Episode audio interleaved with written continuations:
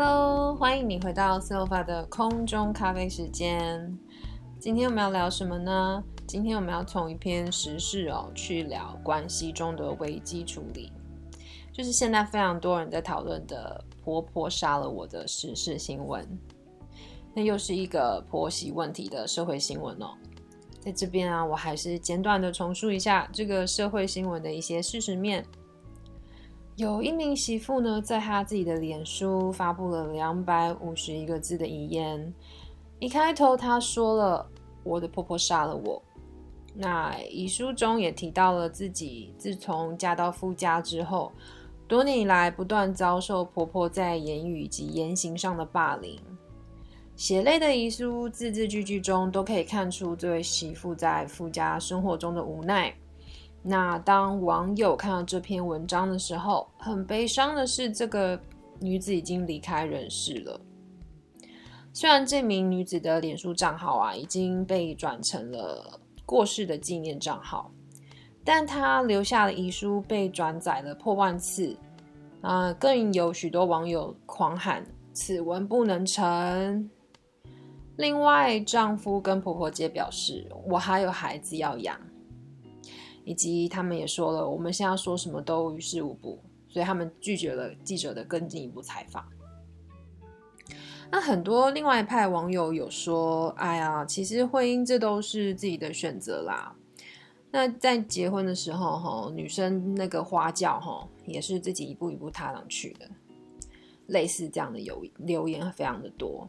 那 OK，看到这里啊，我其实想说的是。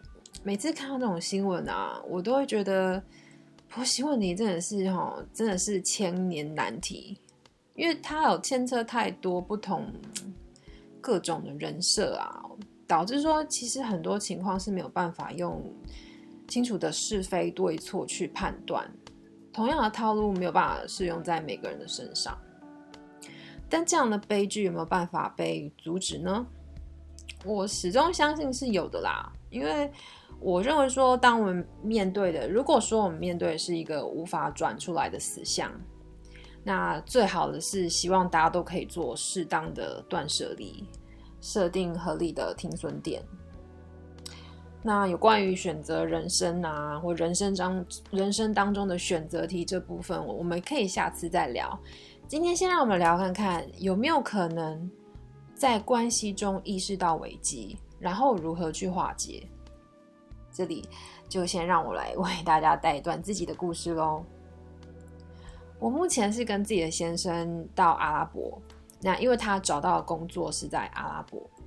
那今年年初开始就开始肆虐的疫情啊，让我们前一阵子非常的忙碌，不得不排除万难，甚至为了能一起到阿拉伯，我们就在第三地菲律宾 急忙的先登记结婚。那虽然对先生来说，这是一个在待遇啊各方面都很好的工作机会，但再怎么说，对我啊，因为我毕竟以前一直以来是全职工作，那突然这样子环境的转换，有还是有很多需要去适应的地方，所以呢，难免在刚来的不久之后，我常常是会无理取闹的那一方。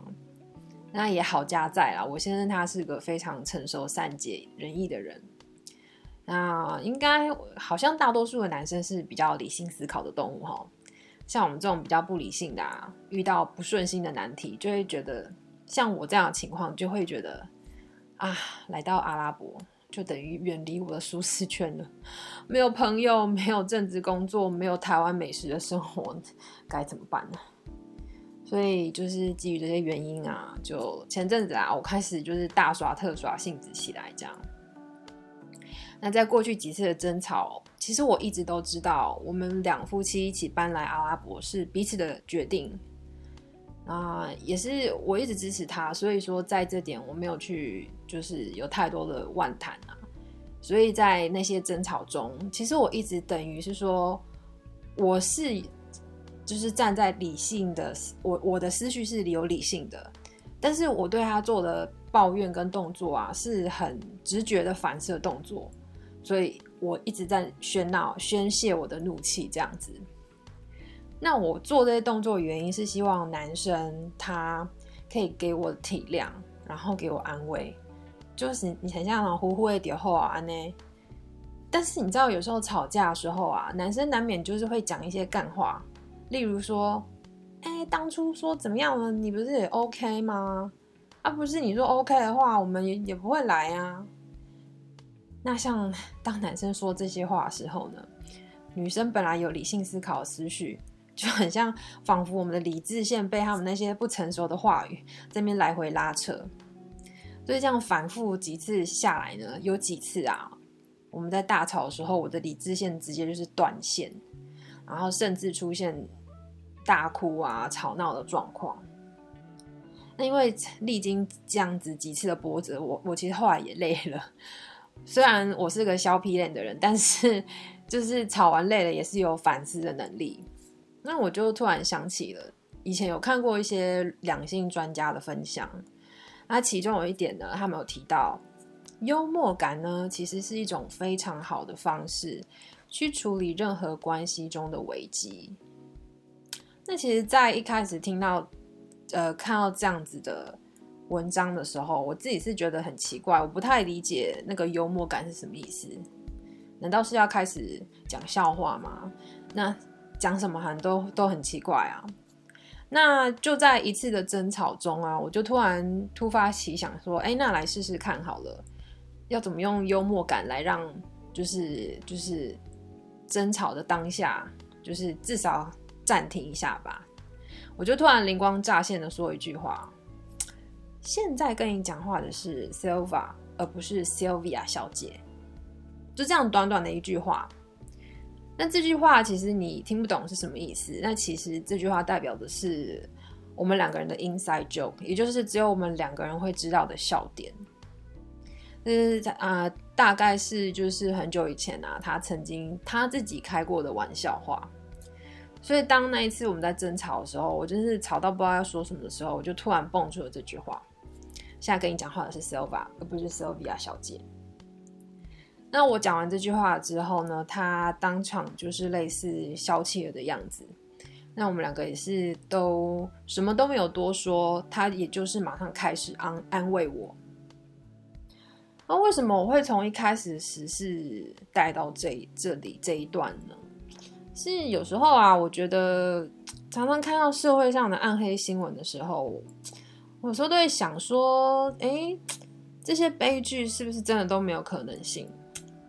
是不是真的是很可惜的一段关系？我就是思考着，是不是在当我们面对过不去的那一关的时候。那一切都是无解跟悲剧，还是说其实是有那个可能性去改变关系的状态？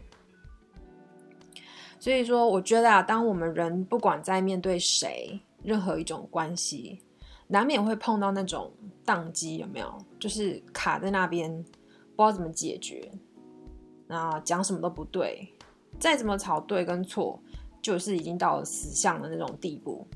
那这种这时候该怎么办呢？我觉得这种时候最需要的是可以松绑彼此，那借着这动作可以给彼此缓和的空间跟转换的机会。那有时候也不妨多想想啊，跟我们讨厌的人，就算是讨厌的人，这样的关系里面，其实也不是都百分百是处于黑暗面啊，一定有一些相对轻松跟快乐的时间。那我觉得我们可以不不妨常去回想那些美好的部分，有哪一些是跟对方累积的 inside joke，哪些是属于我们自己的可爱的对话？那这样的方式啊，我觉得就算在一开始初期的关系培养的阶段里面，也也是非常的有帮助的。举凡是说我们在面对工作压力大的先生，或是顽固一直讲不听的妈妈。或是爱钻牛角尖、很爱嫌我的婆婆等，那其实希望说大家在生活中面对这些角色的时候，我们也可以给予多一点体谅啊，因为毕竟人跟人的相处也是要花心思去经营的，你没有办法用片面或是虚情假意的方式去培养，所以说希望大家都可以在事情还没有发展到不可收拾的地步之前。能用更轻松的智慧跟幽默去应对啊，至少在当下那个 moment 让对方感觉到，哎，我们在干嘛？我们是仇人吗？有必要吵这样吗？然后给对方一点空间跟那个想象力去想象之前美好的那个时光，类似那种感觉吗？就是像那种突然出奇兵的概念，就是瞬间让敌方无法招架，只好拉下脸的概念。那我想是这也是一种可以将彼此带到原点的一种作用力啦，让对方有机会想想爱情刚萌芽的初心啊。或是家人间最原始的温暖。那假设说，如果你遇到的人真的是换不回初心了，那我们其实也可以再试试看，有没有方法用善意的提醒，告知对方，哎，该放松一下喽。如果尝试上遇到困难，我们要有度量去给予对方空间。要认知到，在关系里面不会是永远的，你不是你不会永远是那个单方，就是帮助也是要互相的。要认知到，我们是有能力去帮对方去排解的。就算帮忙这个动作一开始做的不好，我们一定有能力去成为更好的人。今天的分享，我希望可以帮助到也像我一样常常面对另一半或是亲人理智线断线的人，然后可以希望提供大家一种另一种换位的方向去思考。那不妨我们下次面对到这样子的难题或是死相、激烈的争吵这样的状况的时候，不妨试试看用幽默感去化解危机吧。s o f a 的空中咖啡时间，我们下次见喽，拜。